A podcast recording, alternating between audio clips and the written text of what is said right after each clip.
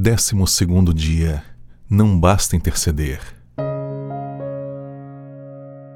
Se disseres, não o soubemos, não perceberá aquele que pesa os corações? Provérbios 24, 12. Sabemos que não há vida cristã sem oração e estudo da Bíblia. Contudo, limitar a vida cristã à oração e ao estudo da Bíblia sem participar da missão é uma experiência enganosa e vazia. Jesus, nosso exemplo, dedicava muito tempo para oração particular nos montes, mas voltava imediatamente ao vale, onde as pessoas se encontravam, pois não é possível cumprir a missão apenas orando. É preciso ir ao encontro dos perdidos. Martinho Lutero também tinha o costume de orar horas a fio, mas não só orava.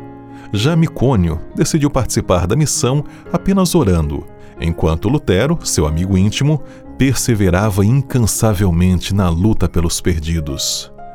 Certa noite, Micônio teve um sonho, no qual viu uma planície que se estendia até o longínquo horizonte. Essa vasta planície estava coberta de milhares de ovelhas, e havia somente um homem que se esforçava para apacentar todas.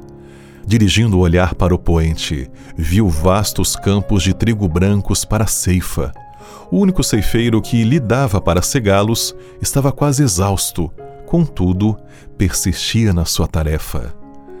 Nessa altura, Micônio reconheceu o solitário ceifeiro, seu bom amigo Martinho Lutero. Ao despertar do sono, tomou esta resolução: Não posso ficar aqui orando enquanto Martinho Lutero se afadiga na obra do Senhor. Os campos têm de ser ceifados. Ademais, Jesus não nos chamou para orar apenas, mas para orar e trabalhar em favor dos perdidos. A mensageira do Senhor aconselha que a nossa vida deva ser tal como foi a de Cristo, dividir-se entre o monte da oração e o convívio das multidões. Pois aquele que não faz senão orar, ou em breve deixará de o fazer, ou suas orações se tornarão formais e rotineiras. Não é possível livrar as pessoas da perdição apenas com orações.